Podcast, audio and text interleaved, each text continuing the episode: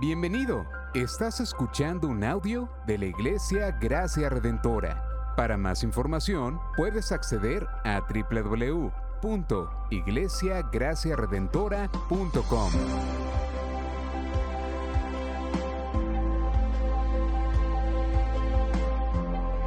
En la exposición de la palabra, el pastor Israel Vega.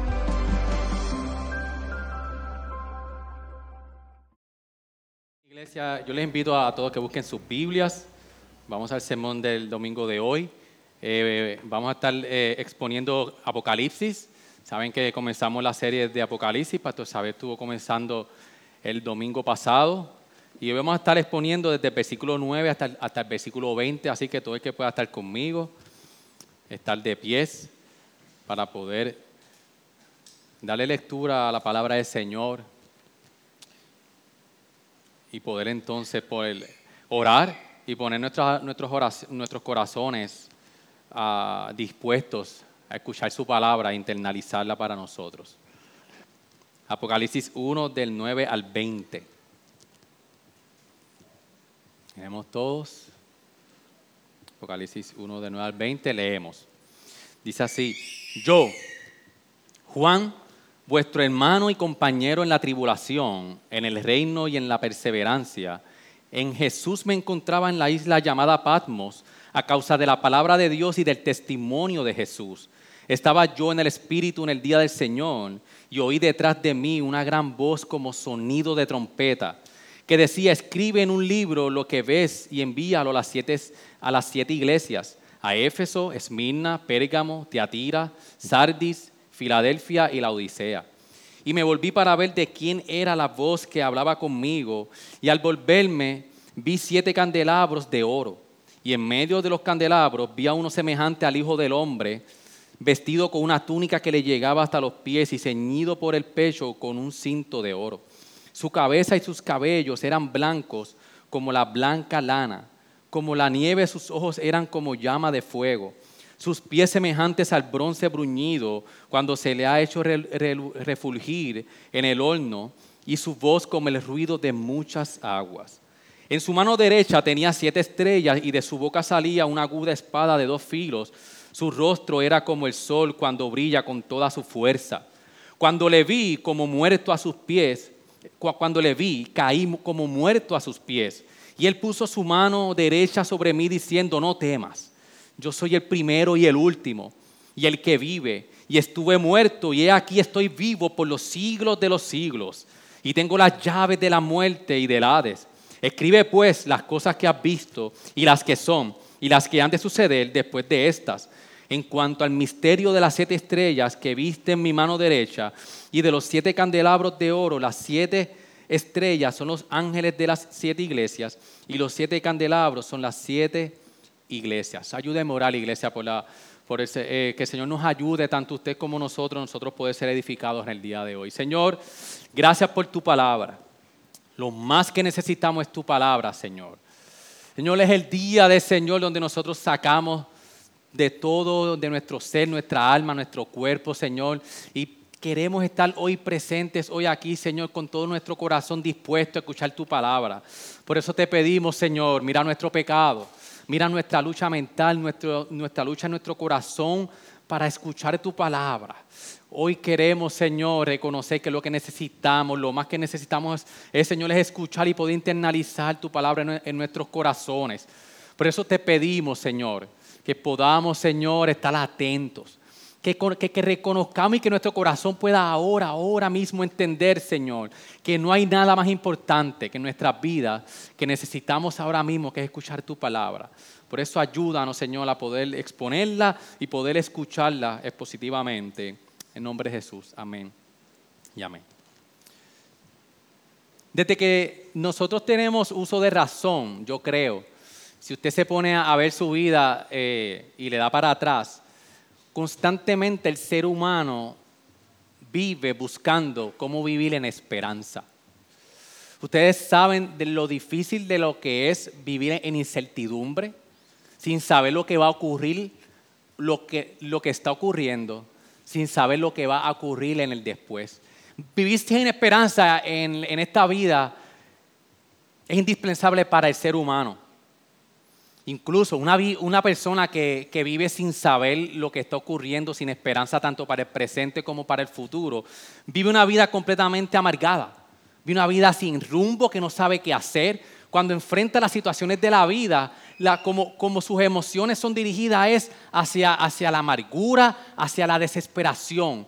Yo no sé cuántos han visto y, o cuántos han, tenido han pasado por la experiencia, yo sé que todos, en este tiempo de huracán, cuando la luz no estaba, empezamos, yo no sé cuántos pudieron revivir otra vez las emociones de María.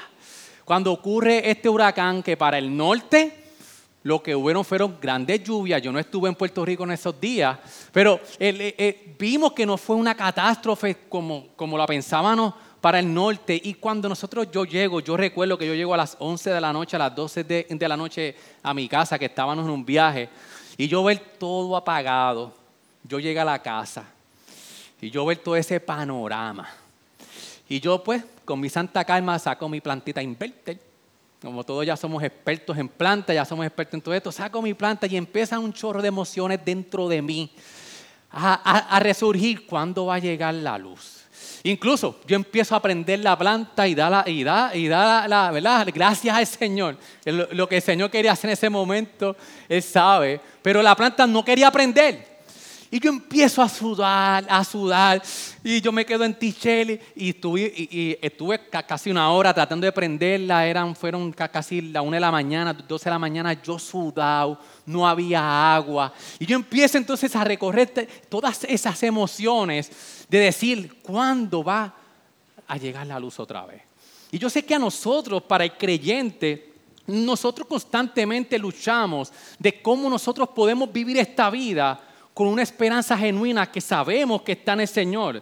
Pero incluso el que no tiene esperanza vive en desesperanza, pero a veces es mucho peor ponerle esperanza en algo que realmente al final del día te va a defraudar. Yo, creo que eso es hasta peor. Tantas personas que ponen su esperanza en algo efímero que al final del día los defrauda. Incluso cuando nosotros vemos este evangelio, que no es evangelio que se predica en muchas iglesias, donde es un evangelio triunfalista de salud, de prosperidad, ignoran la realidad inminente de los sufrimientos que la iglesia, como vamos a ver en el texto de hoy, va a pasar por causa del testimonio de Cristo. El triunfo de la iglesia es bien diferente a, tener un evangelio triunfalista de salud, de prosperidad. Pero hoy entonces en el texto, ¿cómo nosotros podemos y dónde nosotros, yo, yo quiero que nosotros estemos con nuestras dos preguntas en nuestra mente. ¿Dónde estamos buscando nuestra esperanza? Porque el triunfo, el triunfo del creyente es bien diferente a como muchos piensan. Y el problema que usted y yo como iglesia día a día manejamos con nuestro corazón es que nosotros dejamos de mirar a Jesús. Y este texto lo que nos viene a, decir a nosotros es que en el medio del sufrimiento que la iglesia estaba experimentando en ese momento, Juan tiene una visión donde, Dios le muestra quién es Jesús, su señorío, su poder, a, Jesús como juez, para que pudieran tener esperanza. Miren, yo, tuvimos la oportunidad eh, hace unos meses de visitar los parques. Y fuimos a algunos parques donde había machinas y todo estuvo bien bueno y disfrutando. Pero cuando nosotros pudimos ir al, parque de Disney, lo que han tenido la oportunidad de ver el, el, show en el castillo de Disney, a todo el que tenga una hija que le guste las princesas, Ah, y en la manera que usted pueda, usted tiene que ir a ese lugar. Es, es, es, es como, ellos como ellos bien lo pintan, es una magia, una experiencia. Y yo recuerdo que ya al final, ya a las nueve de la noche, eh, estamos frente, frente al edificio y ellos comienzan con este show completamente empiezan a, en el edificio a proyectar todas las princesas, una por una, la historia, y todo es una experiencia completa. Y es una experiencia tan, tan, tan, tan mágica, por llamarlo así, de que nosotros, tú te quedas mirando, hay fuegos artificiales, está la proyección, hay sonido por todos lados, y tú te metes en esa experiencia donde tú te olvidas prácticamente de todo. Y en casa, como ustedes saben, somos de princesa, yo sé Hablemos de princesa, un buen café que podemos decir y podemos hablar una, una buena práctica. Y estuvimos ahí viendo eso asombrado por 18 minutos contados. nosotros así asombrados, hacia ese castillo, terminó todo y cuando nosotros nos, nos podíamos mirar, porque nos, olvidamos de todo lo, que estaba alrededor mío, yo miro a Zoelis y Zoelis estaba llorando. Y yo le digo, mi amor, ¿qué te pasa? ¿Estás bien? Y dice, papá, yo pensaba que esto era un sueño. Yo me hacía así para ver si esto era verdad, pero no, porque fue una experiencia donde pudimos ver todo esto y fuimos cautivos. Asimismo, Iglesia, lo que este pasaje lleva a nosotros a ver es que nosotros podamos vivir una vida de esperanza, nosotros mirando quién es Jesucristo en medio de la iglesia. Que nuestro asombro hacia, quién es Cristo está constantemente siendo atacados como iglesia. Y nosotros queremos hoy ver qué, qué apóstol Juan ha escrito sobre la tribulación que estaban sucediendo en este tiempo. Y si nosotros fuéramos entonces a decir, ¿cuál es el argumento del pasaje?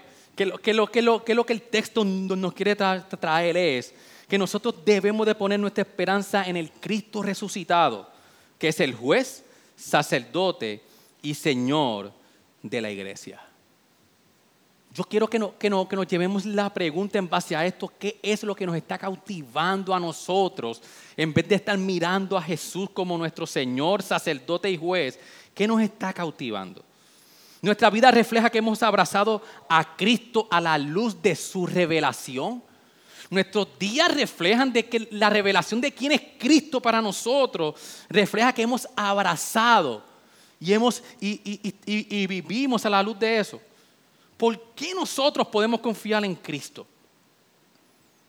¿Por, qué hoy tú o yo, al ver este texto, nosotros podemos entonces saber que podemos tener una esperanza y vivir abrazados en esperanza de quién es Cristo en nuestras vidas?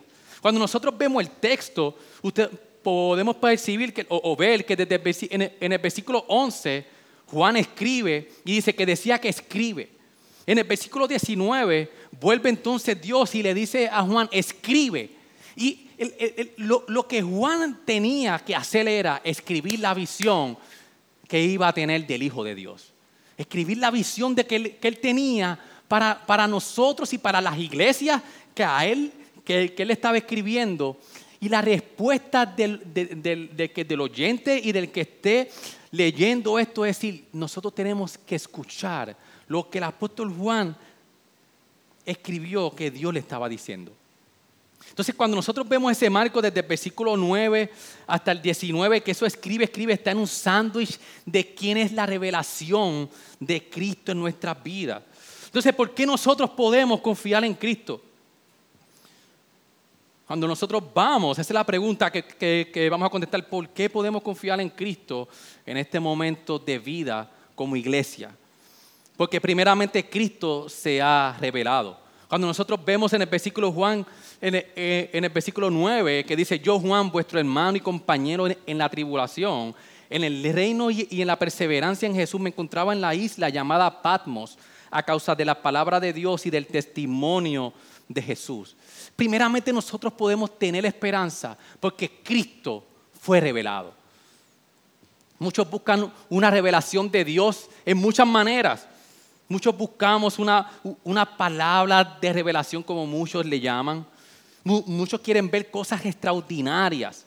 Muchos quieren ver cosas fuera de lo natural para poder entender y comprender cuál es la esperanza para el creyente y para la iglesia en este mundo. Y lo que nosotros tenemos que ver, que lo primero que nos hace este pasaje es que Cristo se ha revelado y es la revelación que la iglesia necesita para poder vivir en esperanza en este mundo tan difícil. La revelación de Cristo es lo que, cuando, cuando vemos como, como, como, el pastor Xavier predicaba el domingo pasado, que el contexto de la carta es un contexto donde la iglesia estaba siendo perseguida, donde ellos no podían adorar a, Jesús libremente, donde, donde los gentiles se estaban e, escapando y se estaban juntando con lo, con lo estaban, estaban obligando a muchos a adorar al, rey de, de de ese momento. Y, estaba la iglesia entonces en este momento difícil donde la iglesia necesitaba escuchar de que tenían que ver, de que la revelación de Cristo era lo que necesitaban para seguir confiando en el Señor. Este pasaje muestra una revelación de quién es Cristo. Y lo que la iglesia necesitaba era la revelación de quién era Cristo. Cuando nosotros entonces empezamos a ver de que Juan entonces empieza en el versículo 9 y le dice, compañeros de tribulación. Juan empieza a identificarse porque Juan entonces estaba en la isla de Pasmo y Juan escribe, como, como, como bien acabamos de decir, a una iglesia en tribulación. ¿Y, ¿Y por qué Juan estaba en la iglesia de Pasmo? Juan estaba solo, estaba alejado, estaba, eh, eh, eh, había sido, cuando envían a alguien afuera de, de, ay, se me fue la palabra, expatriado porque Juan había, había estado en un juicio, había sido, había sido desterrado a Pasmo por la causa de Jesucristo. Juan estaba en tribulación. Juan estaba pasando por momentos difíciles, así como la, como la iglesia de ese tiempo estaba pasando. Y Juan dice, compañeros, de tribulación. Juan a causa de su fidelidad estaba en esa iglesia, en, esa isla de Patmos, y Juan estaba solo y alejado. Y es bien interesante cuando nosotros podemos ver que cuando, cuando Juan se, se, identifica con el pueblo como compañero en la tribulación, él pone tres palabras bien importantes en el reino, la perseverancia en Jesús en la tribulación, en el reino y en la perseverancia de Jesús. Cuando nosotros podemos ver entonces de que esta palabra reino que, Juan estaba eh, mirando y decía que en medio del reino iba a haber tribulación y perseverancia. Y Juan dice, porque estaba en Jesús, es que ellos podían entonces poder continuar en tribulación, en perseverancia y llevando el reino de Jesús. Esto lo que nos dice es entonces que el reino estaba entre tribulación y esperanza. Está diciendo de, que Jesús gobierna del reino a través de sufrimiento y la perseverancia. Al tener aquí la, palabra reino entre tribulación y perseverancia, lo que está diciendo es el gobierno de Cristo se va a establecer entre la tribulación y la perseverancia de la iglesia. Juan transmite la manera en que la iglesia triunfa en medio, en el mundo, es a través de la perseverancia en el testimonio de Jesucristo, a pesar de las tribulaciones.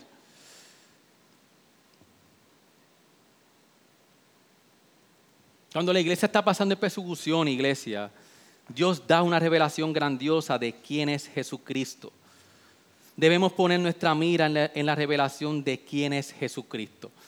Juan se identifica con la iglesia en la tribulación. Les dice, el reino del Señor se va a caracterizar con, con, la tribulación y la perseverancia. Y por eso entonces es que, es que el Señor entonces en el versículo 11, en el versículo 12, empieza a darle la visión del Hijo del Hombre.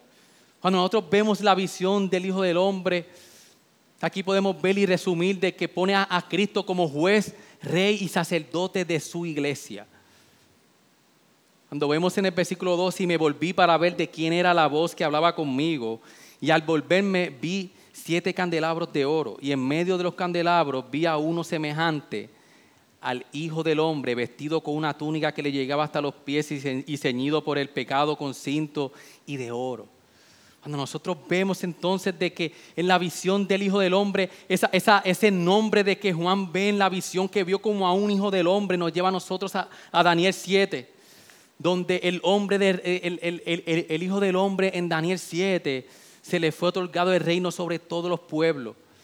Donde, donde el, anciano de días al Hijo del Hombre le entrega el reino y va a tener dominio y potestad, donde un reino que, que jamás va a ser destruido. Está identificando a Jesús como el Hijo del Hombre que viene a reinar. Y no tan solo eso, iglesia, sino que dice que ese Hijo del Hombre va a estar en medio de la iglesia. Cuando vemos de que dice, en medio de los candelabros vi a uno semejante. ¿Y qué son los candelabros? Cuando vemos el versículo 20, es que dice que el misterio de las siete iglesias, de, las siete estrellas que viste en mi mano derecha y de los siete candelabros de oro, las siete iglesias son los ángeles, las siete iglesias y los siete candelabros son las siete iglesias. Está diciendo entonces esta imagen que está poniendo de los candelabros, está diciendo, el Hijo del Hombre está, poniendo a este, a este juez rey que iba a reinar, va a estar en medio de la iglesia.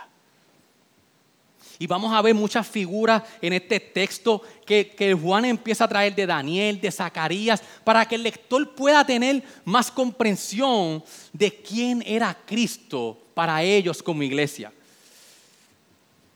O sea que lo identifica como el Hijo del Hombre, ese, rey que viene a reinar, ese rey que viene a gobernar y que su reino nunca pasará. También incluso entonces dice de que Jesús va a estar en medio de la iglesia como sacerdote. Está diciendo de que Jesús está examinando a la iglesia y juzgando a la iglesia. Está diciendo, este, esta, esta persona que está en medio de la iglesia es su juez, es su Señor, es su rey. Y yo sé que para nosotros hoy aquí, un domingo, poder entender esta visión a la luz, imagínense a Juan en la isla de Patmos viendo esta visión del Hijo del Hombre que está entre, entre, entre los siete candelabros, con la túnica que le llegaba hasta los pies y ceñido el pecho con un cinto de oro. Nosotros vemos, el 14 ve que dice que sus ojos eran como llama de fuego. Ahí vemos a, este hijo del hombre como, como juez. Cuando nosotros vemos todos estos símbolos, lo que está ah, buscando aquí Juan es que nosotros podamos entender cuáles son los roles de este Hijo del Hombre. a, qué venía para estar en medio de la iglesia este Hijo del Hombre, que es Cristo Jesús? trae eso, esas imágenes del Antiguo Testamento y poder ver que nosotros entendamos quién era este Hijo del Hombre. Y pone a Jesús como juez, porque cuando pone a Jesús en medio de, la iglesia, cuando nosotros vamos a Daniel 10, vemos un rol de juez del Hijo del Hombre. Si usted lee Daniel 10, va a ver a ese Hijo del Hombre que, en Daniel 7 eh, eh, es, mencionado. En el, en el capítulo 10, ve a ese Hijo del Hombre como juez. Cuando nosotros vemos en el versículo 15 que dice, sus pies semejantes a bronce bruñido cuando se le ha hecho refulgir en el horno y su voz como el ruido de muchas aguas. Cuando está diciendo ahí el ruido de muchas aguas, está viendo el rol de, Dios, de, Jesús como todopoderoso. Cuando nosotros vamos a Ezequiel 1.24, podemos ver esa descripción del ruido de muchas aguas a un Dios que es todopoderoso, que está encima de todas las cosas. En el versículo 16 que dice que en su mano tiene las siete estrellas. Está, eh, está diciendo que este Hijo del Hombre, que es Jesús, es el juez y es soberano de la iglesia. Y no solamente está en medio de la iglesia para estar con ella y juzgarla, sino que tiene a las siete iglesias en su mano. Está diciendo que este Hijo del Hombre es, es, el soberano de la iglesia. cuando nosotros empezamos a, a unir todos estos elementos del Hijo del Hombre, y Juan entonces en el versículo 17 dice que caí como muerto a sus pies. Y él puso su mano derecha sobre mí diciendo, no temas, yo soy el primero y el último. Aquí empieza entonces una transición de que entonces Jesús empieza a revelar quién era él y por qué entonces no podía, no debía de temer Juan ni la iglesia en ese momento. Jesús le dice, o, la voz le dice en el versículo 17, yo soy el primero y el último diciendo, tranquilo, no temas, que yo soy el primero y el último. Y, esto es aludiendo a Isaías 41.4, donde dice, ¿quién lo ha hecho? Y lo ha realizado, llamando a las generaciones desde el principio. Yo soy el Señor, soy el primero, y con los prosteros yo soy. Está hablando entonces de que Jesús al ser el primero y el último, está hablando sobre, sobre la soberanía de Jesús, sobre la historia de la humanidad entera. Jesús le dice, no temas, tranquilo que lo que tú estás viendo yo te lo he dado para que la iglesia pueda ser consolada en, en la tribulación que estaban sucediendo. Está diciendo, yo soy el primero y el último, significa que yo tengo el control y tengo la soberanía sobre la historia de la humanidad. El comentarista Jake Bale dice, Jesús fue un resultado integral de los propósitos divinos en la historia y estableció que él mismo estaba guiando esta historia. Aquí podemos ver un Jesús soberano sobre todas las cosas. Nosotros podemos preguntarnos cómo la soberanía de Dios y su presencia continua con nosotros nos ayuda a ver los desafíos y el sufrimiento que vienen a nuestras vidas. Son preguntas que cuando nosotros vemos la magnitud de la soberanía del Señor, de Jesús reinando, nosotros podemos preguntarnos en nuestros desafíos y sufrimientos, ¿vemos a Dios como soberano y en control de todas esas cosas? No incluso eso. En el versículo 18 se pone a Jesús como sobre la muerte. Y dice, y, el que vive y estuvo muerto, y aquí estoy vivo por los siglos de los siglos, y tengo las llaves de la muerte y del Hades. Jesús triunfó sobre la muerte. Y es bien interesante porque cuando pone esas tres expresiones, vivo, estuvo vivo, luego muerto y después vivo, está hablando de Jesús que vivió, que murió y que resucitó y continúa vivo. No incluso, no, no, y, no solamente eso, que Jesús sobre, sobre la muerte, sino que Él dice que yo tengo las llaves de la muerte y del Hades. Está diciendo, Él gobierna sobre la muerte. Él fue sujetado por la muerte, fue liberado de ella y tiene el poder de decir quién será liberado de ella. Nosotros podemos ver entonces de que la muerte aún para el creyente es ganancia. El mundo por venir es la esperanza del creyente. cuando Jesús vence la muerte, le da entonces al creyente esa esperanza de que al final del día, porque Él venció, nosotros vamos a estar con Él. Aquí este pasaje nos asegura a nosotros que si perseveran como iglesia, independientemente de los sufrimientos que puedan soportar ahora, nosotros al final reinaremos por siempre con Cristo porque Él venció. Nosotros vemos este texto y podemos resumir esta visión que ha mostrado Juan, el Señor a Juan, de Cristo en completa autoridad sobre la historia de la humanidad, pero lo hace entre las iglesias. Diciendo que el control de Jesús está pasando por todo tiempo, a, todas las iglesias, que está pasando por todo tipo de pueblas, de, de pruebas, incluso derrotas aparentes cómo se desarrollan cuando vamos a ver en los próximos sermones. Van a haber momentos difíciles de, la iglesia, pero son momentos donde Dios sigue gobernando a la iglesia.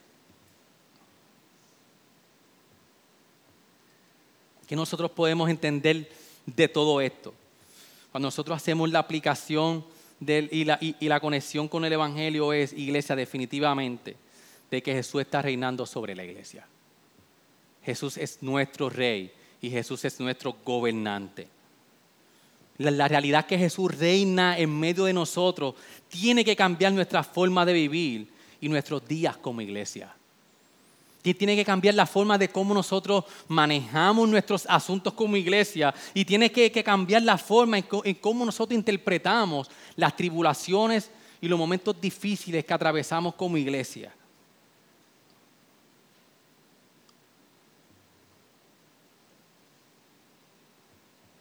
Podemos aprender de que la iglesia vence cuando permanece en medio de las tribulaciones, dando fiel testimonio de quién es Jesucristo.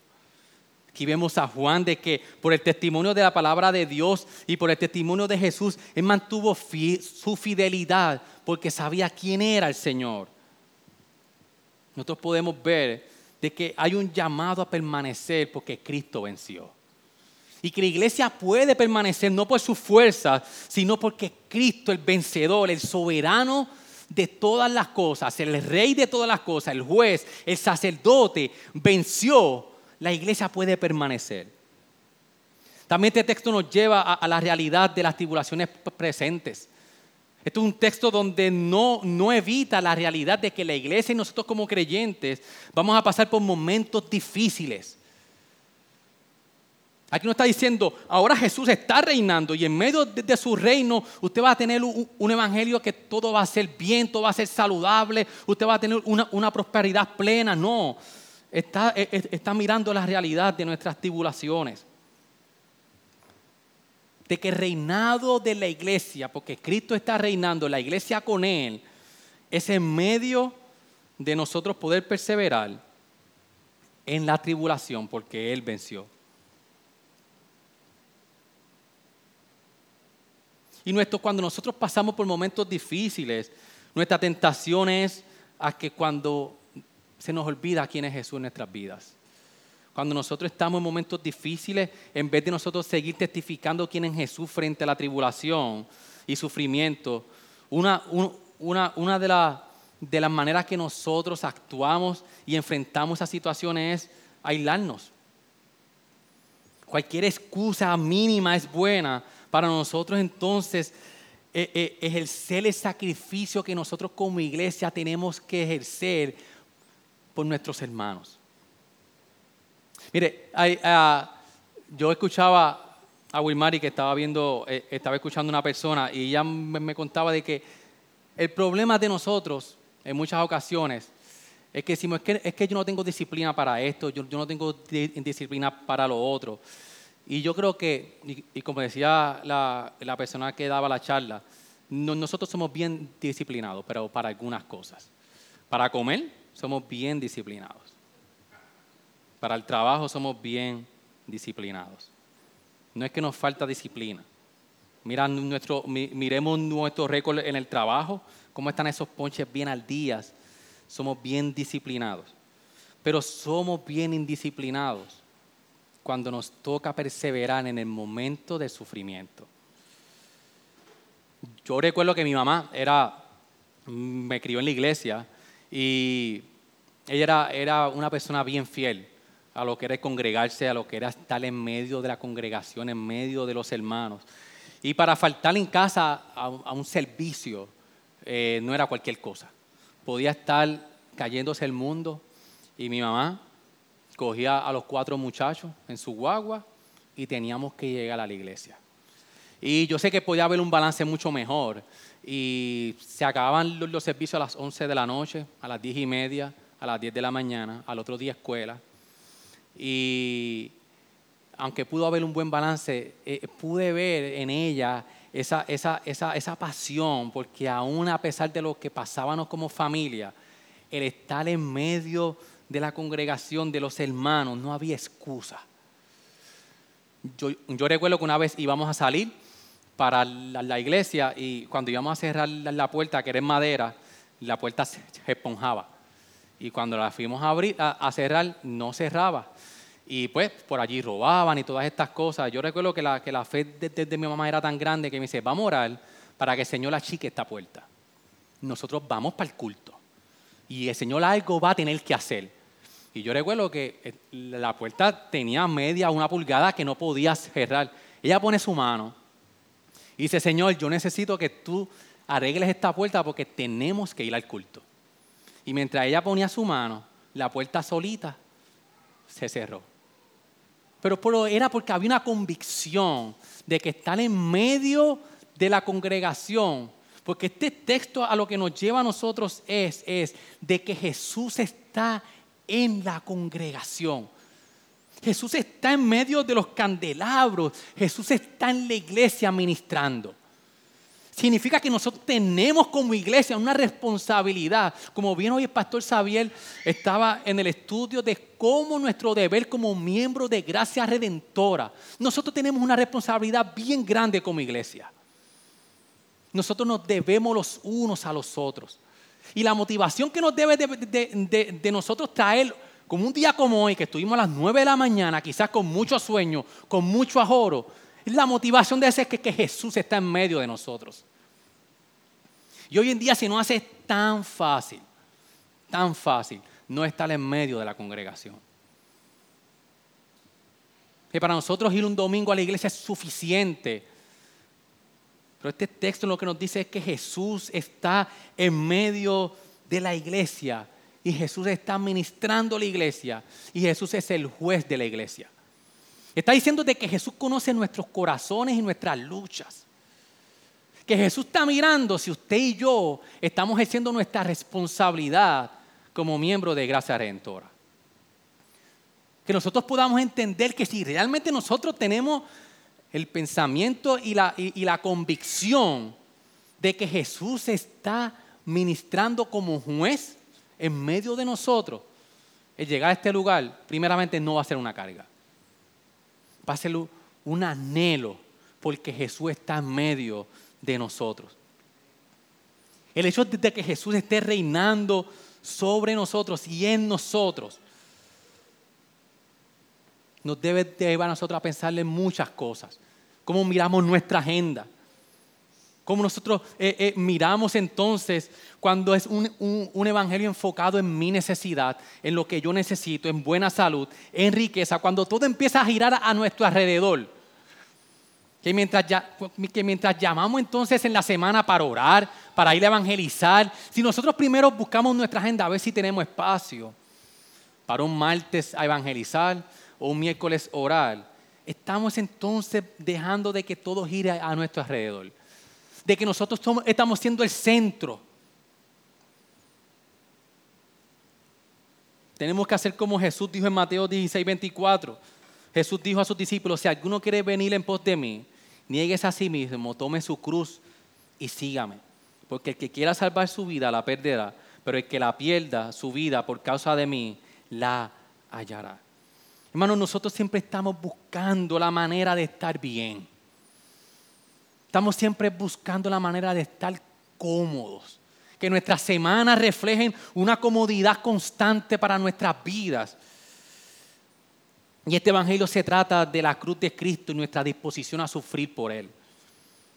Estar dispuesto a pagar el precio de proclamar la palabra de Dios y el testimonio de quién es Jesús. ¿Y cómo se ve eso? No mucho más que los domingos. Es como en la semana yo busco a mi hermano es como en la semana buscamos tener discipulado. Es como en la semana nosotros buscamos tener devocionales, estudio de la palabra, porque Jesús está en medio de la iglesia.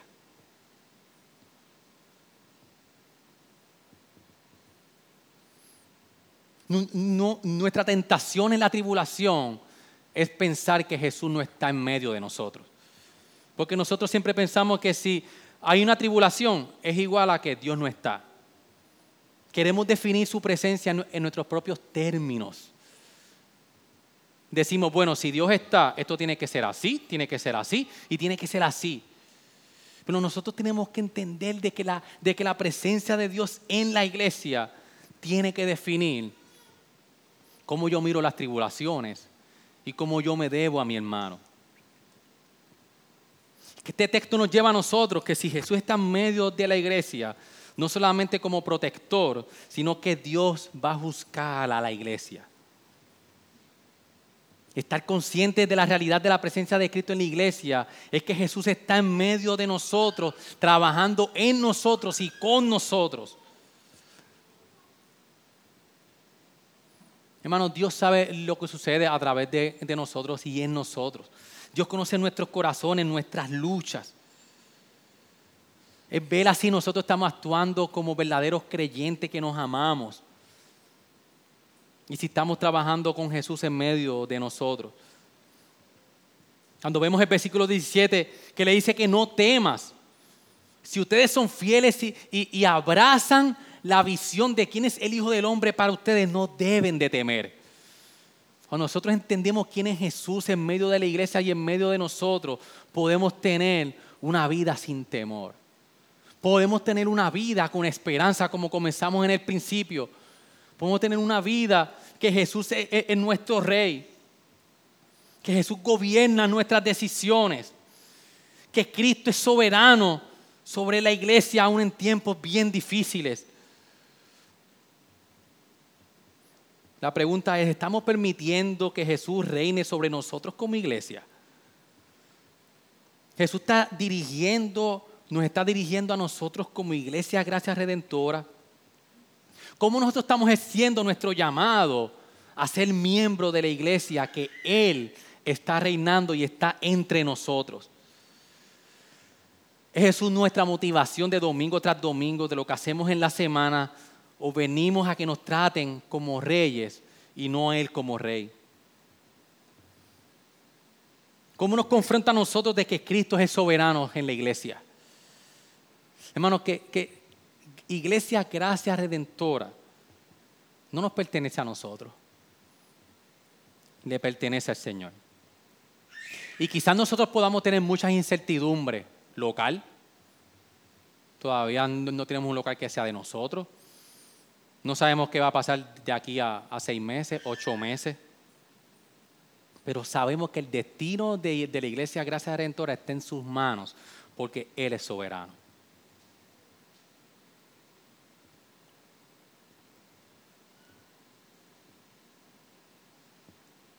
Y por último, a la luz de que a Juan se le encomendó escribir la visión del el Hijo del Hombre, que es Cristo resucitado, nuestra respuesta tiene que ser escuchar ese mensaje.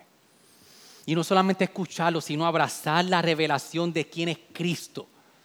Tenemos que escucharla, observarla, abrazarla para nosotros poder obedecer la revelación de quién es el Hijo de Dios en medio de la iglesia, que tiene autoridad. Porque tiene autoridad nosotros debemos de escuchar el mensaje y no temer.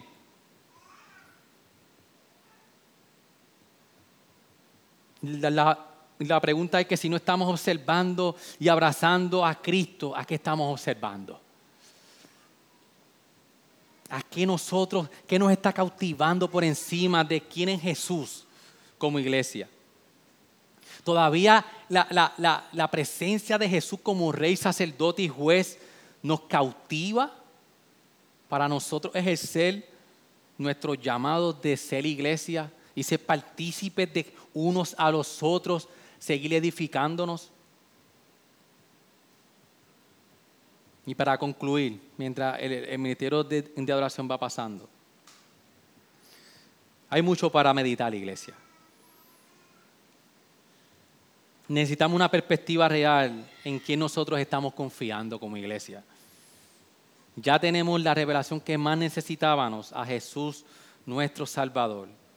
Pongamos toda nuestra confianza en Él. Y necesitamos cada día seguir mirando solamente a Cristo.